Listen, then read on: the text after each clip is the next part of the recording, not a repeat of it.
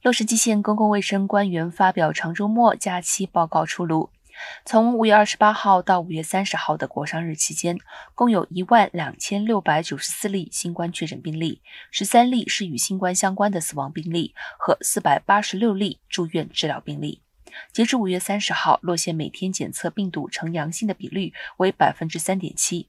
县卫生局局长费诺之前发表声明表示，敦促民众在长周末参加活动或举办聚会，都要求通过四种强大的工具：疫苗接种、口罩。测试和治疗，来减少感染和传播新冠的机会。